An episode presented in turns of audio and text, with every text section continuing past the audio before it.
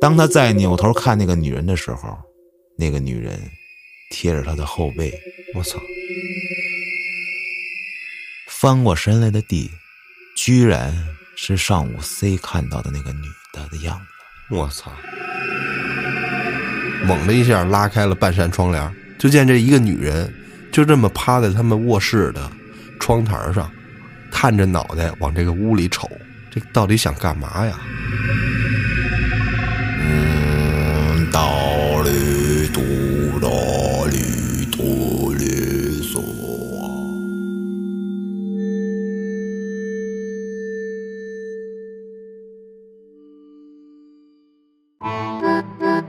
欢迎收听由后端组为您带来的“邪事儿”栏目。如果您有一些比较有意思的经历和故事，可以关注后端组公众号投稿给小编，也可以通过小编加入微信群和我们一起交流互动。大家好，老安。大家好，我秋。从今天开始，咱们开启泰国之旅，嗯，皮卡皮卡，一系列惊悚诡异都市小传说。啊，首先就是我最近看小破站上面好多泰国的博主啊，他去拍当地的美食，我不知道那能不能算是美食啊？东南亚菜，真的哇，要跟印度比较一下，那那还好呗，就是我也形容不出来，我感觉不相上下，有点啊，我操，黑暗料理，对，巨黑暗。它不是泰国这种热带国家要吃的比较重口嘛，酸甜咸辣什么的。我的妈呀！就那博主去拍去，吧拿着大缸和那个辣椒汁儿，哦呦，然后拌拿这个汁儿拌这个生海鲜，我操，难以接受，我都我能想象那味道，就是酸甜辣，嗯，反正我知道，越热的地方，它原来越不好保存食物，所以它只能用辣的东西给它把味儿遮了。嗯，而且他们拿这些东西生拌海鲜，我操，我就接受不了，有点上头啊，非常的上头感觉。然后还有他那个臭虾酱，这那的，这中国也有啊。你上山东那什么秦皇岛多是，我操，你开车开车千万不能开那个室外循环，嗯，我的妈呀！然后你车里那味儿就出不去了。你只要从他那虾酱那站那儿经过，你就疯了，就那个臭啊，啊能令你窒息。我！操！来吧，行，那今天这个叫葬礼上的玩笑，这个事情的主人公呢叫 Cat，这件事儿呢发生在二零零六年，那是二零零六年的七月的一天，他的好朋友鸡哥给他打了一个电话，说他父亲啊因为癌症昨天不幸去世了，就让这个 Cat 来参加他父亲的葬礼。这鸡哥呢是他的发小，他俩呢从小上小学就认识了。虽然后来啊就没读同所初中，不过因为家离得不远，一直都有联系。这鸡哥的父亲啊，在他们那儿开了一间这个海南鸡饭的餐馆。海南鸡饭，对他呢，从小就时不时的过去那儿吃饭。这鸡哥的父亲有时候就不收他钱，有时候啊，他非得给他父亲就拗不过他，还多给他点炸鸡。啊，啊，这之前呀，听说这鸡哥的父亲病了，这 Kate 呢，因为工作太忙，就没能去看他。没想到啊，这再一次听到这个消息，这老人家已经去世了，嗯，并且让去参加他的葬礼。不过这鸡哥也倒是看得挺开，毕竟这父亲啊也岁数大了，这病啊也病了好多年，尤其啊最近这个癌症啊又要化疗，格外的受罪，所以啊这一走也算是一种解脱吧。在葬礼那天，他们几个这个儿时的伙伴啊都来了。虽然是葬礼，不过这大家毕竟难得相聚啊，凑到一起，他们坐在那儿啊，仿佛就聊也聊不完我操，啊，不太好啊，这个就一直在那聊天，聊到这个和尚念完经、做完法事之后，大部分这个亲朋好友都陆陆续续的回家了。此时就留下他们几个还意犹未尽的，还想再聊会儿。他们呢虽然住的都不算太远，不过平时啊就是各有各的事儿。即使就是咱们之前说过那种泼水节这种类似春节，他们都不一定能聚齐儿聊聊天儿。忙嘛，对，就跟咱们那群似的，有一个群叫聚齐儿，但是从来没齐过。对，甭管是什么节什么年的，嗯，永远差点儿。对他们呢，就是原本在准备聊一会儿就撤，但是没想到啊，这外面啊下起雨来了，还是还是大暴雨。于是呢，他们也不方便走了嘛，骑着摩托车或者打车也不方便走，就在这个寺庙啊多待了一会儿。这葬礼上啊，给的吃的是真不怎么样，嗯，就连盒饭都没有，就给了几块那个小点心你看跟中国这就不一样。啊。突然呀，就听见这么一句话，说呀，有一天要是我死了，在葬礼上，我一定要好好招待大家，让你们肯定吃好喝好。说这话的呢，是他们儿时的好友这个狗哥。操，这一堆动物，这狗哥呀，从小他就爱开玩笑，而且呀，这说话还不经过脑子，嘴呀也没把门儿的。那不就是你吗？操，我他妈叫秋哥。操，这狗哥呀，家境还不错，属于那种吃不愁穿不愁的那种。嗯，目前呀，自己在这个软件公司当程序员，虽然这混的还不错，不过这小时候的这些毛病啊，尤其是这种胡说八道的毛病，一点没改。这狗哥说了这么一句话，因为这个鸡哥呀也在旁边，他们也不好意思胡说八道，不好意思搭茬儿，于是啊也就没人搭理他。这个话题呢，也就这么不声不响的过去了。之后呢，他们就在这个办葬礼的展馆那儿聊了会儿天儿。那时候他们就注意到这个展馆的门边儿啊有一块大白板，上面写着这展馆的使用时间，例如谁谁谁几月几号用这个展馆，几号火化之类的信息。当时这凯特就想啊，他参加过不少的葬礼，基本上在每个寺庙的展馆里呢，都能瞅见这种类似的白板。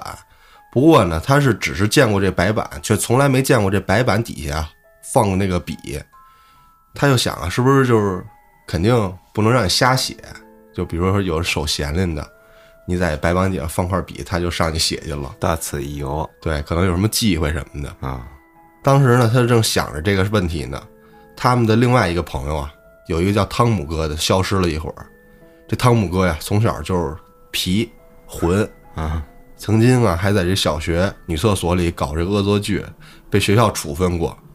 不过这一会儿，这汤姆哥就再次就回来了。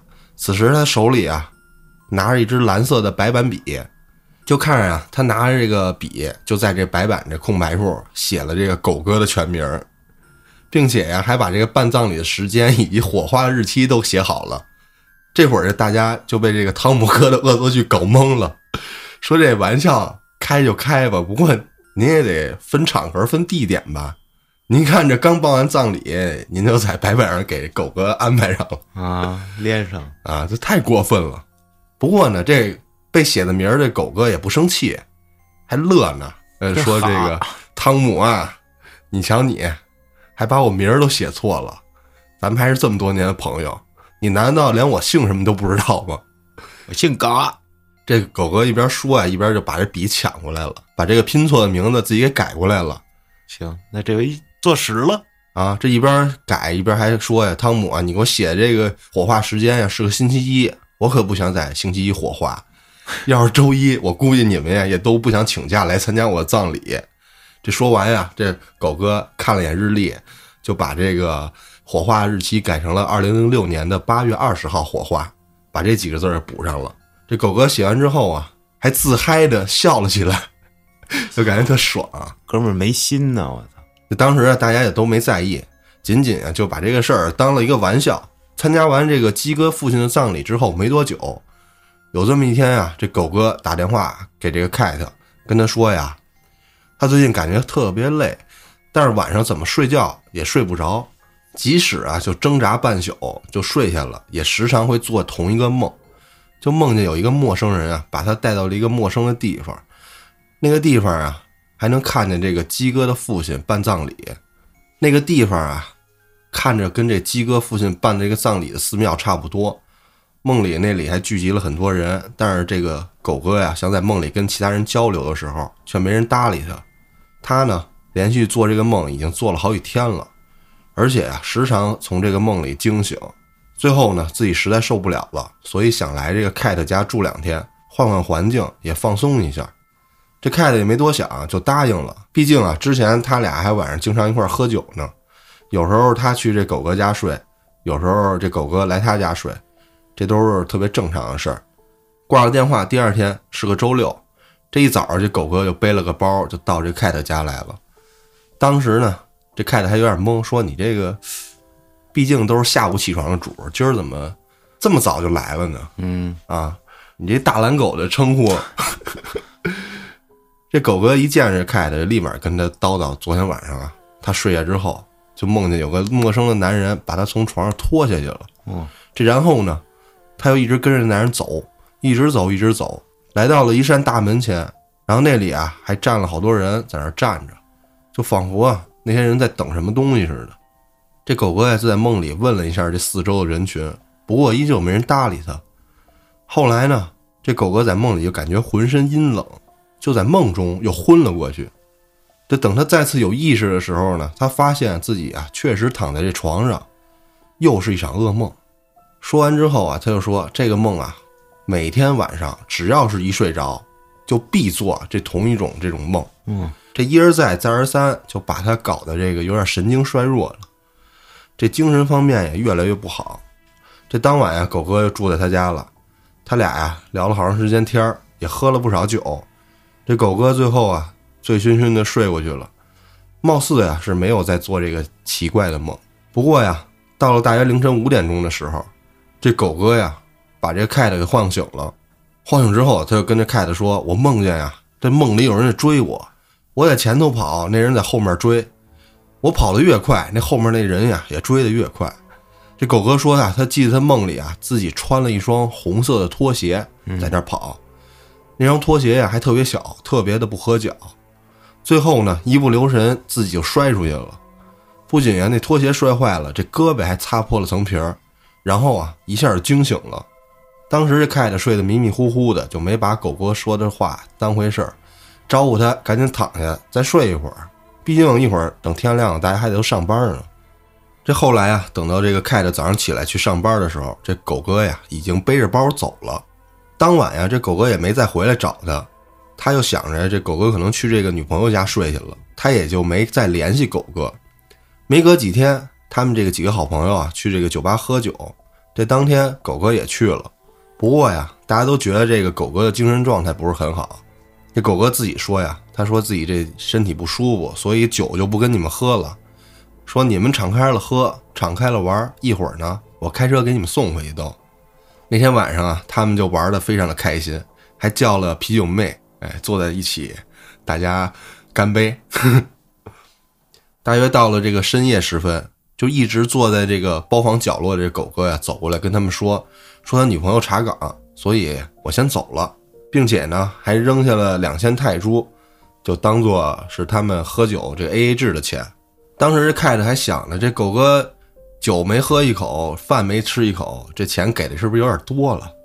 这第二天凌晨大约四点左右啊，这一阵电话铃声给这个 cat 吵醒了。当时他还觉得是他这个远在外地的女朋友打来的，来查岗，查他是不是带陌生女人回公寓了。后来啊，仔细一看是狗哥的姐姐打来的。嗯，电话一接起来，就听着那边带着哭腔说。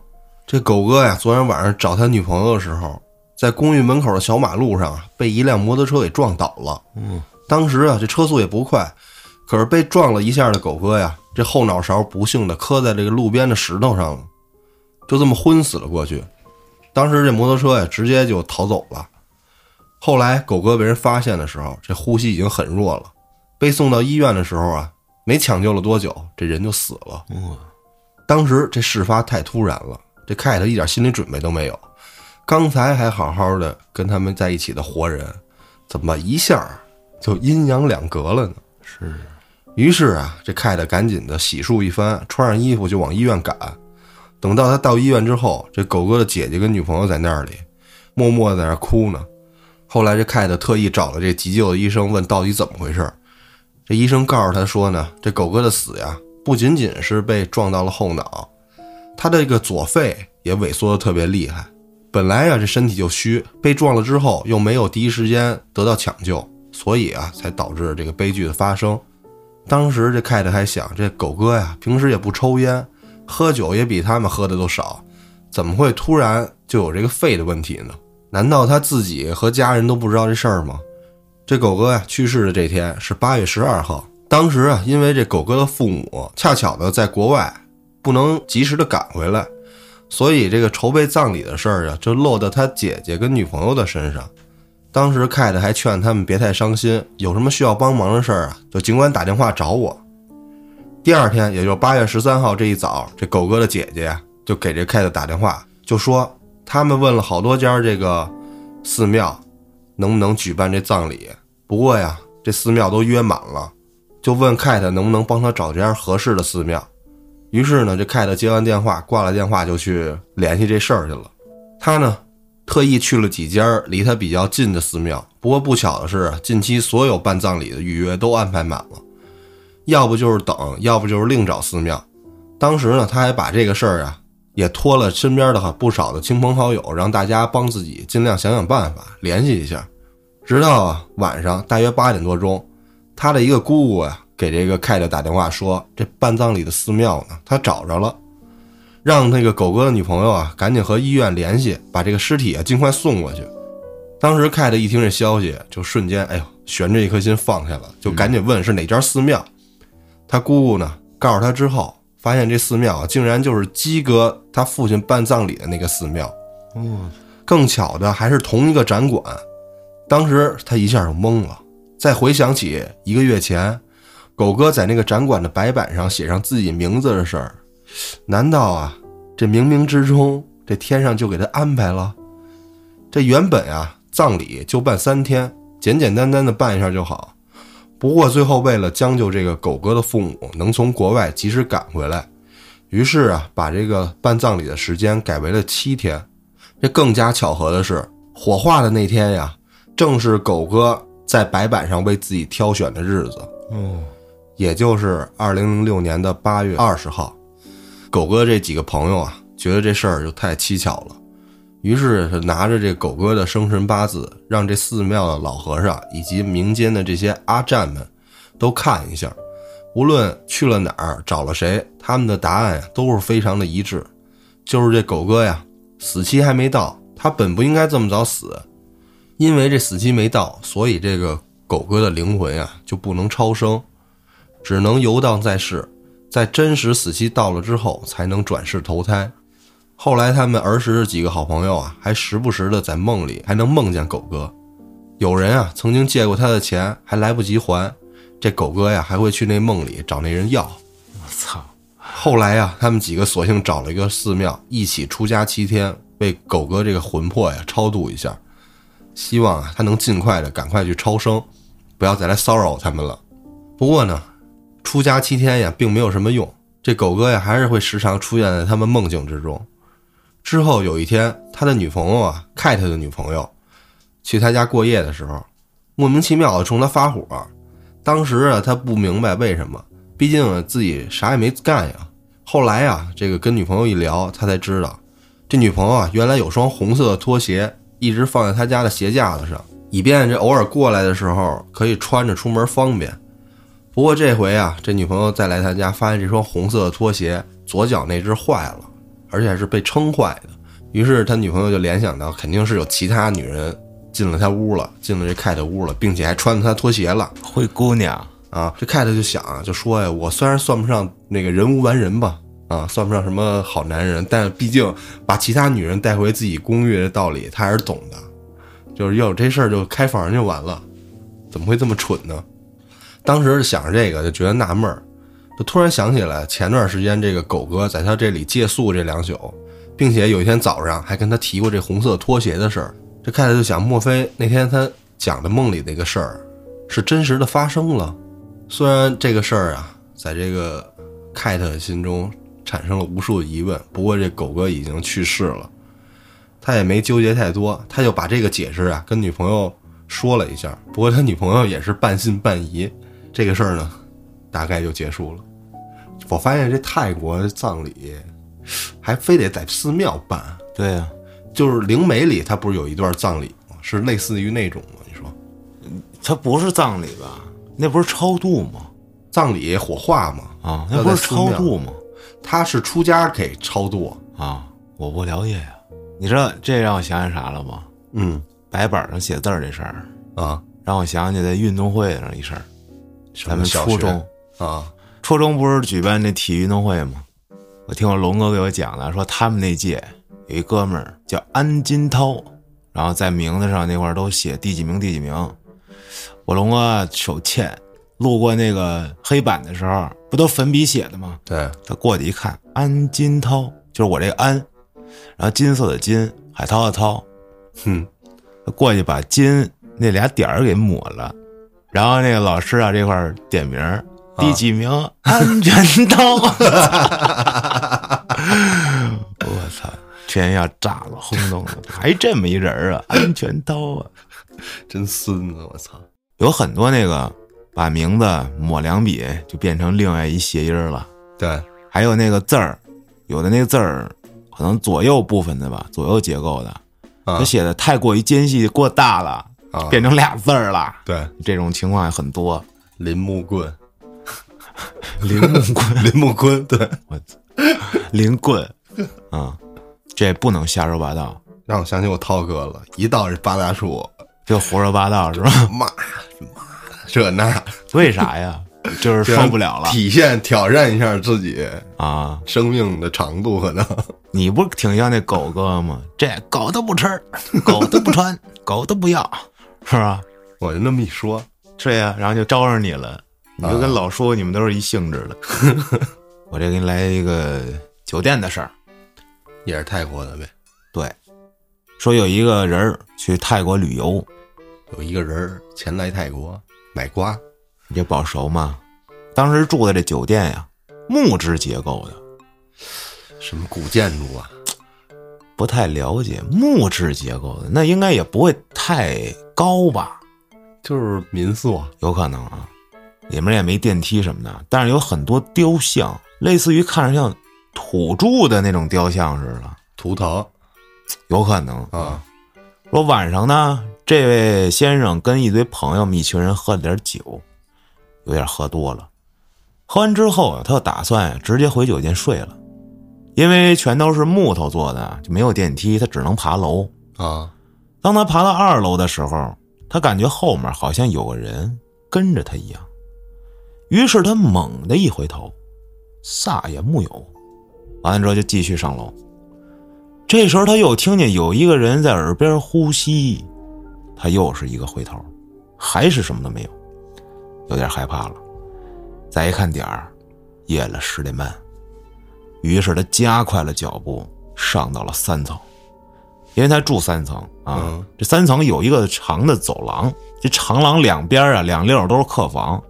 但他走在这个长廊回自己房间的时候，就感觉自己的脚步声是那么的清楚，啊，甚至还有点回声。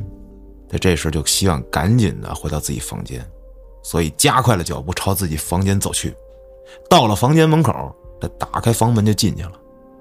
因为关房门啊，你不就得转过来面对对面的这房门吗？嗯，在他关门的那一瞬间，突然有一个黑影从他房间门口歘一下就闪过去了，马上就打开门朝外左右一望，还是什么都没有。哎呦，把门一关，得了，安全了是吧？洗澡睡觉。嗯，当他睡到三四点的时候，被一阵脚步声惊醒了。这脚步声呢，非常有节奏，而且声音就感觉像贴着他房门口一样。虽然很害怕，但是他还是起来打开门看了看，一样什么都没有。正当他打算关房门的时候，突然，一只带毛的手直接穿过房门伸到他面前。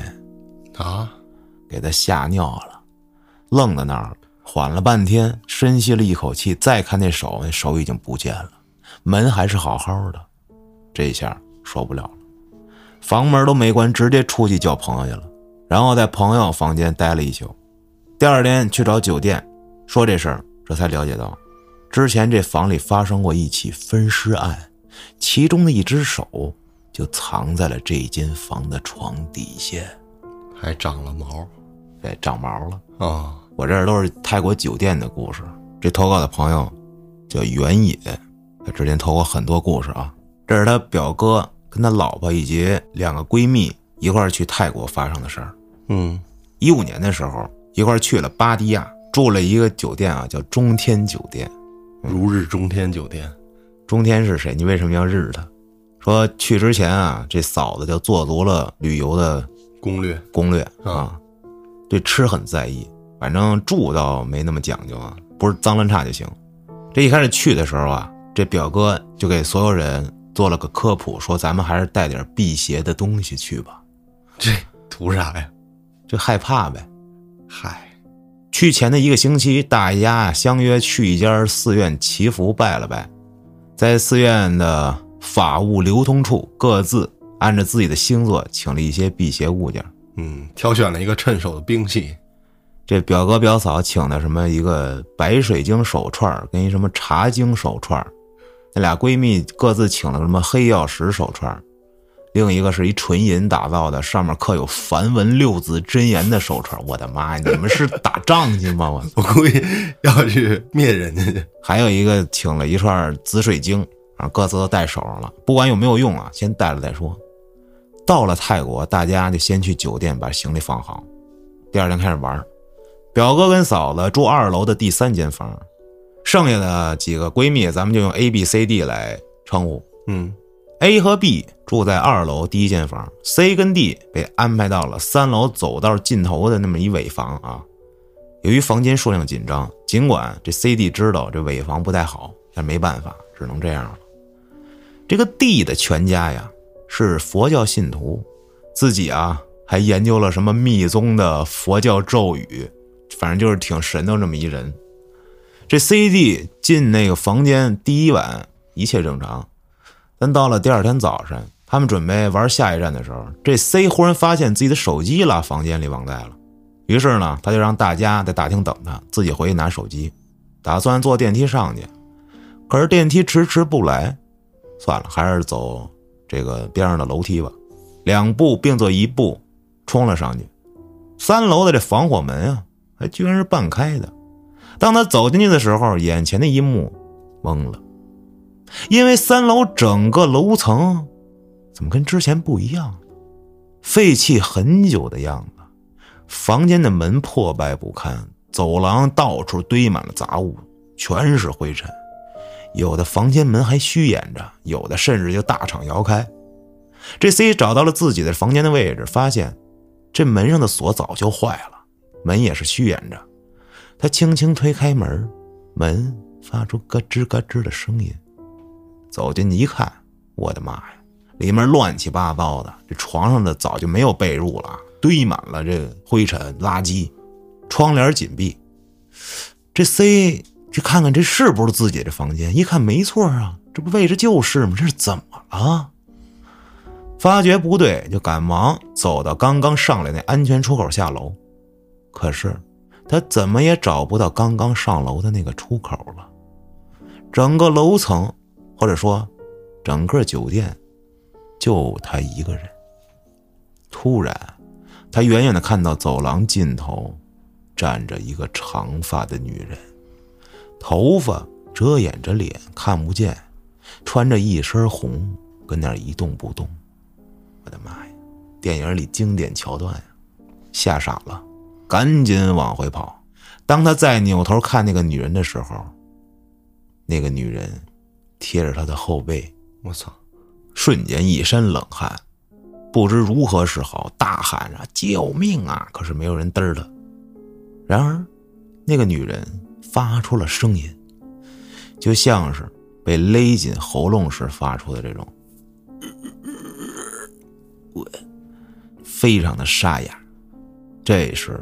这 C 呀，双腿一点力气都没了，跪在地上，双手合十，想起了之前 D 给他讲的绿度母心咒。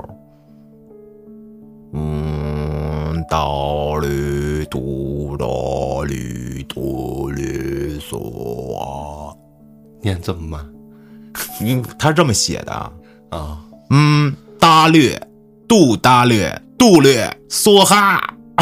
我也不知道是不是我那么念啊啊，反正就不停的念，结果这女的啊就站那儿不动了。这 C 看到了对面的安全出口了，也这时候慌慌张张的朝那个出口狂奔下去，下了楼。到了楼下，大家看见他跌跌撞撞过来，就问怎么了，安抚下来才把这事儿跟大家一说。大家一听，我操，编的吧？啊，当晚。又发生一件事儿，大概晚上七点多的时候，这 D 正跟浴室洗澡，这 C 在床上打游戏，玩的很投入。忽然传来一阵轻轻的敲门声，这 C 以为是服务员呢，下床去开门，结果开给空无一人。关上门回床上继续打游戏，可是刚躺上床上，手机还没拿起来了，又来了一阵敲门声，又下床去开，还是没人。再后来就没出现敲门了。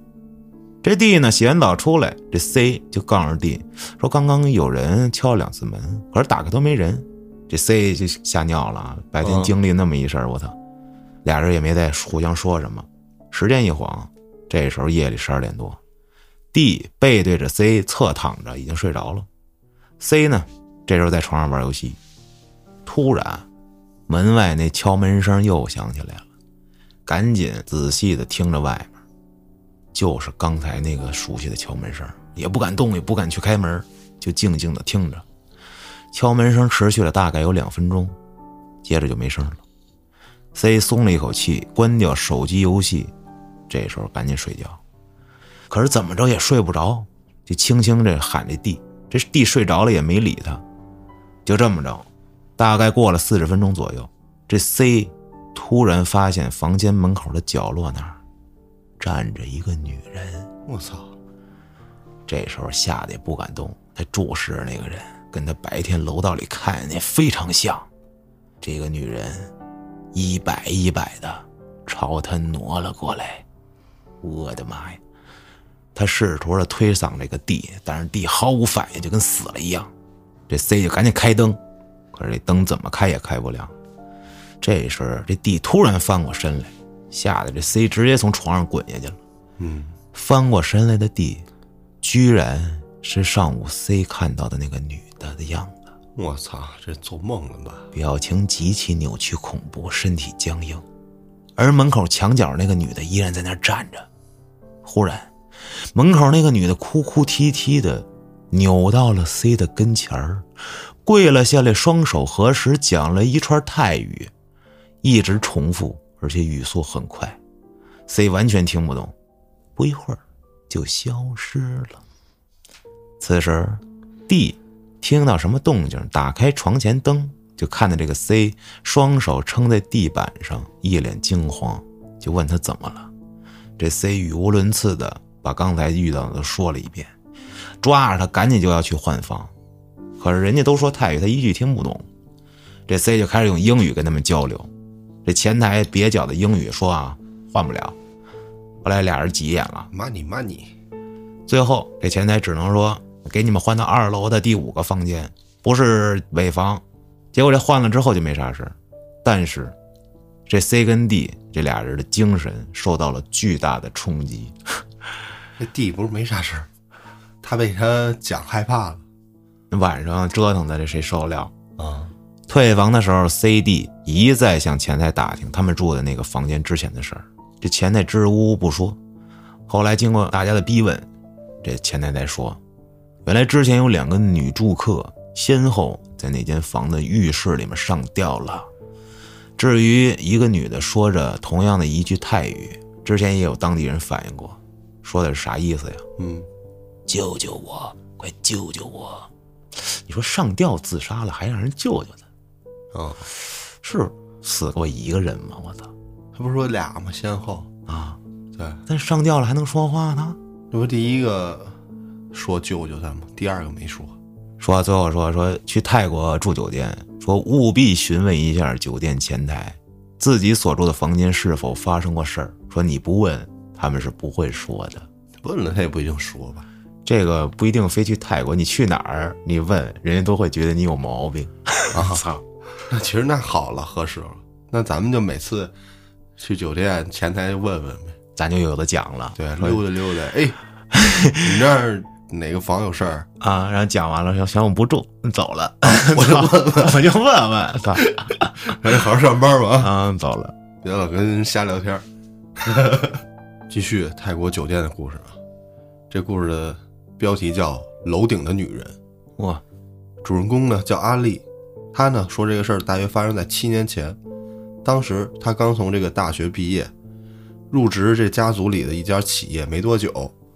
那会儿呢，这阿丽和几个好朋友相约一起去泰北的清迈过新年，因为这曼谷离这清迈不算太远，坐飞机的话大概一个小时就到了，所以啊，他们就选择了这个早班的飞机，五点多起床，六点多到机场，九点左右就大概就抵达清迈了。嗯，因为啊，这早上起来实在太早，那天呀，他们几个下了飞机就昏昏沉沉的。从机场出来之后，他们先在这个古城的附近啊找了家网红餐厅吃了个饭，之后啊又去这个网红咖啡店坐了一会儿，拍了个照片发朋友圈，熬到了中午十一点钟左右，他们呢就直奔这个酒店。这几个姐妹啊实在太困了，当时就想着赶紧就入住，先补个觉，以免呀影响晚上去酒吧蹦迪。原以为啊过了这个中午十二点之后就可以正常的办理入住了，不过呀到了这个酒店，前台就告诉他们说这个今天的客房有些紧张，即使啊您是 S VIP，你也得等到这个下午两点。啊，这阿丽他们呢就撑不住了，于是就跟这个前台的这帅哥啊磨叨，软磨硬泡，看看能不能给他们通融一下。最后这小哥查了一下酒店的客房系统，跟他们说呀，这十一楼最东边的房间可以提前入住，不过呀那间房比你们订的这个房啊稍微高级一些，要加钱。而且呀，目前这整个酒店只有这一间房你能住，另外的房啊都要等到两点以后才能开。这阿丽一看补钱也花多花个五百泰铢，这房间呀还是个小套间，正好大家都能进去休息。于是想都没想就同意了。当时啊，他们几个拎着这个大包小包就上了电梯，直接到了这个幺幺幺七号房间。一般呀，这种拎包的活儿都是这个服务生帮忙。不过那天呀，正好有这个别的旅行团也在办理入住，所以这酒店的人手不够用，他们就只能自己拎。一进到这个房间呀，这阿丽就觉得这房间还挺凉快，不开空调都不觉得热。另外呀，这房间的面积也挺大的，外面是一个大沙发，里面呢是两个单人床。这姐妹几个就一起休息了。当时啊，他们还觉得这钱花的挺值。这阿丽他们几个就躺在这个床和沙发呀，没多久就集体的睡着了。啊，直到这个下午接近六点钟的时候，慢慢的才都醒来。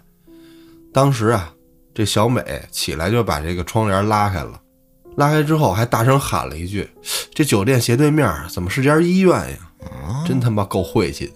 嗯，你看这红十字的符号，正好还对着咱这屋。”这阿丽顺着这小美的手指的方向一看，嘿，还真是这么回事儿。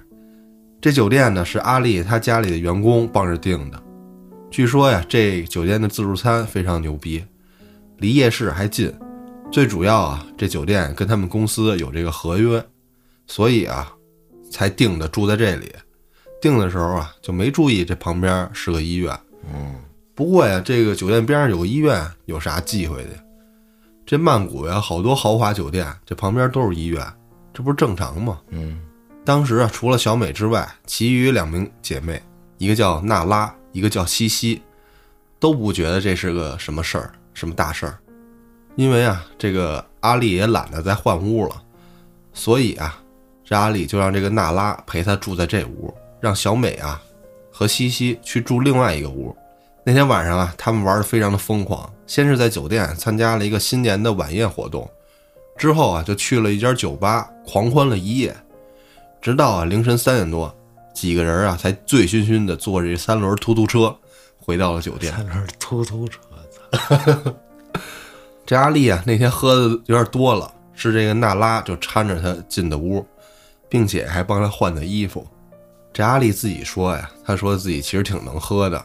只是那天呀，红的、黄的、白的，这一掺，喝的属实上头了。嗯，不过呀，这意识还是清醒的。突然，这个娜拉就叫了一声：“阿丽，你看，这斜对面医院楼顶上是不是坐着一个女人呀？”这时候，这阿丽就迷迷糊糊的起身，就从这窗户啊朝外瞅了一眼。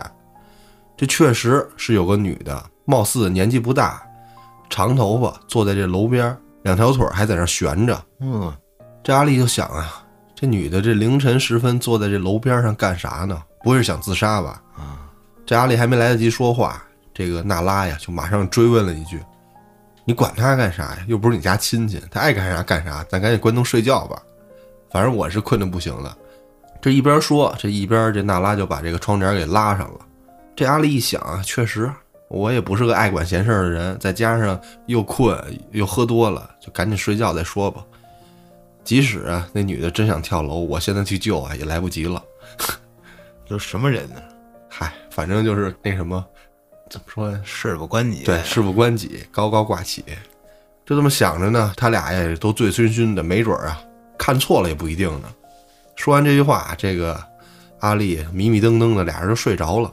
不知道过了多久啊，他就被一阵刺耳的摩擦声给吵醒了。当时不仅这阿丽听见了这怪声儿，躺在这旁边的这娜拉也听见了。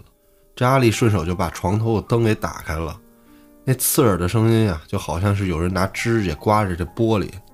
总之，那声音听起来让人发毛，嗯，刺啦刺啦的。先是啊，从这个客厅传来，之后这声音呀由远到近，越来越大。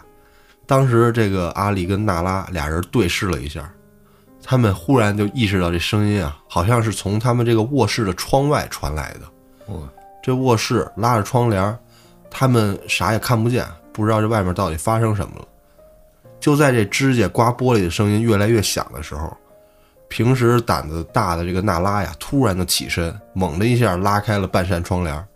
此时出现的一幕啊，让这个阿丽终身难忘啊！就见这一个女人，准确的说，是一个披着头、散着发的女人，就这么趴在他们卧室的窗台上，探着脑袋往这个屋里瞅。呃，这脑袋见他们迟迟还不把这窗户打开，还愤怒的拍了两下玻璃。我操，蜘蛛人擦玻璃呢，大半夜。啊！当时就给这个娜拉吓尿了，就怕呀这人再把这玻璃给拍碎了，然后顺着窗户爬进来。他们俩女的咋办呢？之后这女的呀，用双手撑着这窗台，慢慢的站起来了。这个时候，这阿丽发现这女人怎么穿的是医院的病号服，疯了，这不会就是刚才坐在这楼对面楼顶的那女的吧？怎么跑到这酒店来了？啊！还跑到了窗户前来了？我的，这到底想干嘛呀？此时，这个阿丽又借着卧室的床头灯啊，她看见这个女人的面庞完全是一片的血肉模糊，压根儿就看不清这五官长啥样，而且这白色的膏状物还时不时从脑袋上的裂口往外流。总之，让人看起来又惊恐又恶心。此时，离着这个窗户不远，这娜拉看着这一幕，先是愣了一下，然后迅速的把这个窗帘又给拉上了，赶紧又拽着这个阿丽的胳膊就往这个门外走。那会儿啊，一是不知所措，二是太害怕了。这阿丽啊，连鞋都没来得及穿，就被拽上了电梯。他俩呢，当时都意识到是见鬼了，不过呢，就是怎么想也想不明白，这鬼为什么出现在他们面前，就心想这我俩也没招他呀，难道是我这个冷漠激怒了他，冷漠没救你人性的试探，啊？这一到前台呀，这娜拉就跟这前台的值班人员开始反映，说他们屋有鬼。那鬼啊，不仅出现在他们面前，还严重的打扰了他俩的休息。哼，这有点跟鬼讲道理的感觉。当时这前台的工作人员就一见他俩满身酒气，也没在意，以为啊是他俩这个酒后找事儿。不过呀，当这个娜拉报出了幺幺幺七号房间的时候，原先挂在这工作人员脸上这个笑容啊，瞬间消失了。有故事，啊，当时这阿丽就注意到这个小小的细节，心想这房子肯定发生过什么事儿，绝对有问题。于是啊，说什么也不敢再回这屋了，因为是这个新年夜，这酒店呀也没有再多余的房间可以提供他们住了。给他们的选择，要么就是在大堂凑合一晚，要么就是去他们那个朋友那屋休息。嗯，这阿丽想，原本不想就是打扰他这个朋友了，不过这俩人穿着睡衣也不敢再回屋了，就说即使你有这工作人员陪我回去，我也不去了，不回去了。当时这大堂蚊子也多，就迫不得已就在前台打了这个幺二幺三这个房间他那朋友那屋的电话，这电话铃响了好久啊，这小美才缓缓接起电话，也不知道这小美听没听清楚这阿丽他们说的事儿，不过最后啊，这个小美就答应帮他们留着门，让他们俩一会儿上来就行。这打完电话呀，这酒店前台的工作人员就一个劲儿的跟他们强调，我们酒店没有任何问题，也不可能有鬼。总之就是那种不屑一顾的，你们就是找事儿，也不想负责这种态度，让这个阿丽也非常的生气。这阿丽跟娜拉呀，就想着就赶紧就去小美那屋睡觉，就不跟这前台多纠缠了。这俩人再次上楼，到了这幺二幺三这房间的门啊，发现这门虚掩着的。他们进屋一看，这西西跟小美俩人啊，连衣服都没换，就东倒西歪的在床上躺着。阿丽跟娜拉俩人就合力啊，把这其中一个人抬到一张床上去。之后呢，他们躺在另外一张床。这阿丽上床刚躺了没多久，就再次睡了过去。之后啊，这小美的一声尖叫就把这个阿丽给吵醒了啊！就听小美啊，谁谁在捏我胳膊，给我捏疼了。就在这阿丽还不知道怎么回事的时候，先是听这卫生间传来了这抽水马桶的声音，随后这水龙头好像自己打开了。之后啊，这窗外又再次传来这刺耳的呲啦呲啦刮玻璃的声儿，并且还伴随着拍打的声音。这一连串的声音让这个娜拉跟阿丽瞬间呀恢复了清醒。这时候这西西还睡眼惺忪的问了句什么事儿？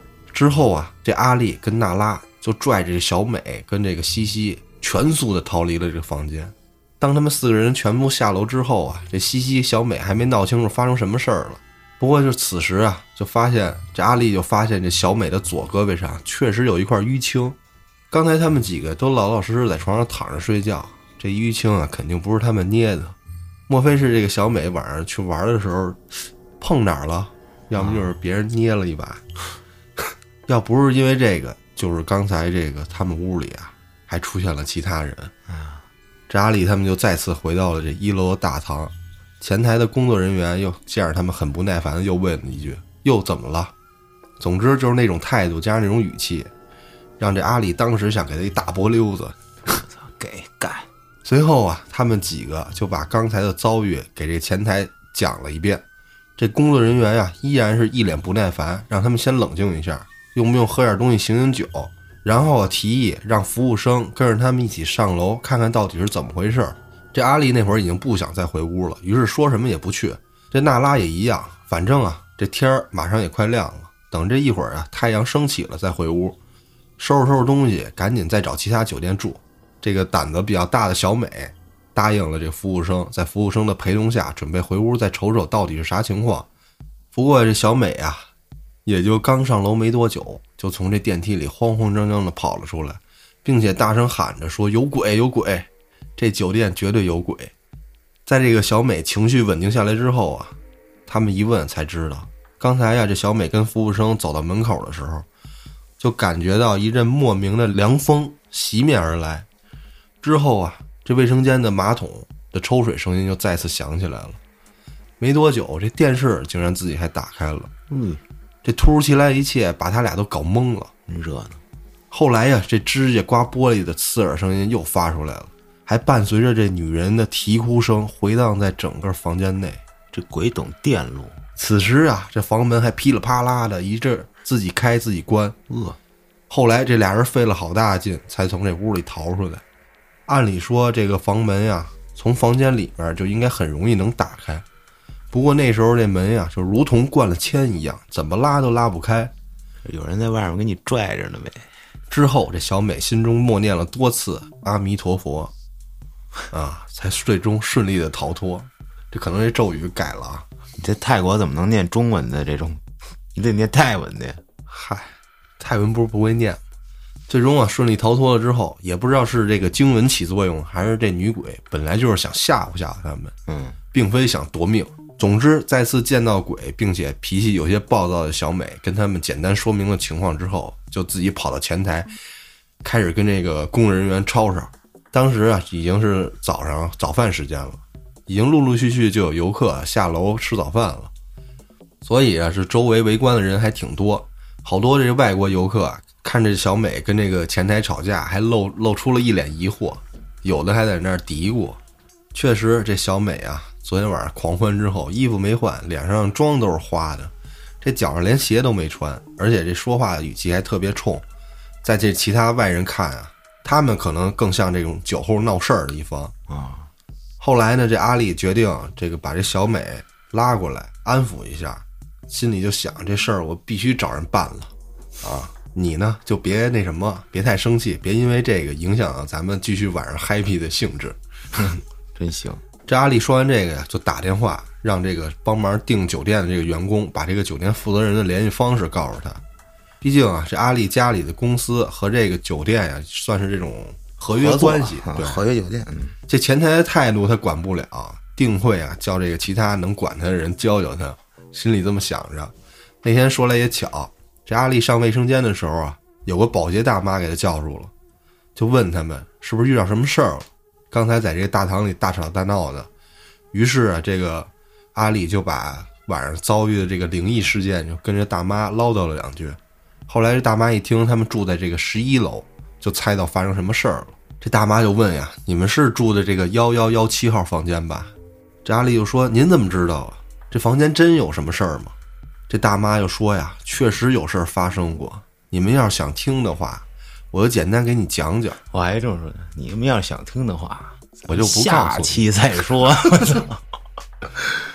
不过呀，你要是胆儿小，我就不多嘴了，免得以后你们住酒店呀，这心里会有阴影。”这阿丽就说：“您说吧，大妈，我胆儿大着呢。”没事儿。嗯嗯，然后大妈就说：“行，那你给我保密啊，不然领导知道我多嘴，到时候扣我工资嗯，啊。放心，嘴严着呢啊。是嗯，就拉上了把嘴。是，然后今天你也讲了，全世界都知道。嗯后来大妈告诉阿丽说呀，在这六年前，曾经有这一帮年轻人来这酒店住了将近两个星期。那些年轻人应该是搞乐队的，哎呦，分别住在这个幺幺幺五至幺幺幺九这几个房间。当时住在这个幺幺幺七房间的是一对小情侣，那个男的呀还是个小有名气的歌手。哇，有一天不知道因为什么原因，两个人啊半夜就在房间内大吵大闹。当时啊还有其他客人投诉了，后来那个男的呀自己就出了酒店，也不知道去哪儿了。之后啊，他的女朋友就在这个屋里啊，幺幺幺七这个房间里割腕自杀了。哇，幸亏这伤口不深，发现的也及时。这医院呀，不就是在这个酒店隔壁吗？所以第一时间就给抢救了。这女人虽然获救了，但这身体特别的虚，需要啊留院观察一下。那男的呀，应该是知道他女朋友自杀了，还险些丢了命。不过当天晚上他没有去这个医院陪床，反而晚上带着其他的女孩回了屋。后来那个男的女朋友啊，凌晨时分就从这医院的楼顶跳了下去。嗯，据说呀，那死相特别的惨，而且有传闻还说那女的还怀了孕，我算是一尸两命。另外巧合的是啊，那女人的病房是可以直接看到幺幺幺七这个房间的窗户。就对面儿呗。对，要是那晚上那男的没拉窗帘的话，晚上再开着灯，这屋内发生的情况啊，哎门儿清。我操！据说那个女人呀、从这医院的病房里看见了她男朋友带着其他女人，在她自杀住院的当晚，就回到了这酒店里乱搞，嗯，所以一时就受不了生气，最后啊选择了结了自己的生命。不过呢，这也算是传闻。至于看没看到这个保洁阿姨呀、也不是很确定。嗯，但是俩人半夜吵架，女人在酒店的房间里割腕自杀，最后从医院顶楼跳楼身亡，这些都是真的。而且事发之后，有个保洁的工作人员在收拾房间的时候，无意中从这个幺幺幺七房间发现了一枚铂金戒指，并且私藏了起来。后来那个保洁那个人呀，据说在梦里和现实中被那个女鬼啊折磨的最后非常的无奈，又把这个戒指啊按照酒店的登记的个人信息还给了那个女人的家人，嗯，才摆脱了这个女鬼的纠缠。不过后来那个保洁人员就变得神神叨叨的了，没多久就从这酒店离职了。总之，就是说这个女鬼啊，不是一般的凶，以前经常在这个凌晨时分出现在这个幺幺幺七那间房。那之后啊，因为啊抱怨的这个客户太多了，所以这个幺幺幺七这个房间呀，一般都不对外开放。虽然这件事儿呀已经过去了很久了，不过那个女鬼为啥还会在新年夜出现在阿丽他们身前，而且还跟着这阿丽跑到了他朋友这个幺二幺三房间，一直到现在，这阿丽也想不明白。后来呢，这阿丽他们就重新找了酒店入住之后，他们就一起去这清迈有名儿的这个汽笛龙寺，哇，请和尚给那女鬼做了场法事，并给自己祈福。那女鬼也就是那个跳楼的女人，也是感情的受害者。虽然这阿丽那天确实被吓着了，很生气，不过呀，他也是非常同情那个女鬼，为了一个不靠谱的玩摇滚的吧，可能，一个主唱凭什么要玩摇滚的呀？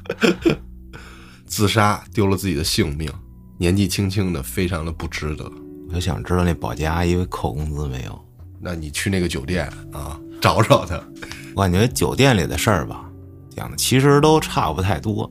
嗯，反正就是一出事儿，然后最后给你翻出来有人在这儿死过对啊，这这房就凶了对，啊，然后就走廊里看见谁敲你门吧，这那的是吧？没错。我之前讲过一个，我觉得挺狠的，那期叫《噩梦成真》。我那是先是梦，一个奇怪的梦，在酒店里。这梦做完之后，竟然现实中发生了跟梦里差不多的事儿。我操，特恐怖那期。嗯，有兴趣的朋友去找一找啊，反正是付费节目啊。我觉得这个泰国都市传说系列啊，准备那看看还能再做两期哈。你那不是挺多泰国事儿吗？对，嗯，咱们还能走到哪儿去啊？有的来点北欧的都市传说，我操！我操，那宙斯什么的。还有一个事儿啊，我现在最近又恢复直播了，具体在哪儿听呢？啊，您可以添加小编微信，可以直接问，以后有预告。好，那咱就说这么多啊，感谢您的收听，咱们下期再见。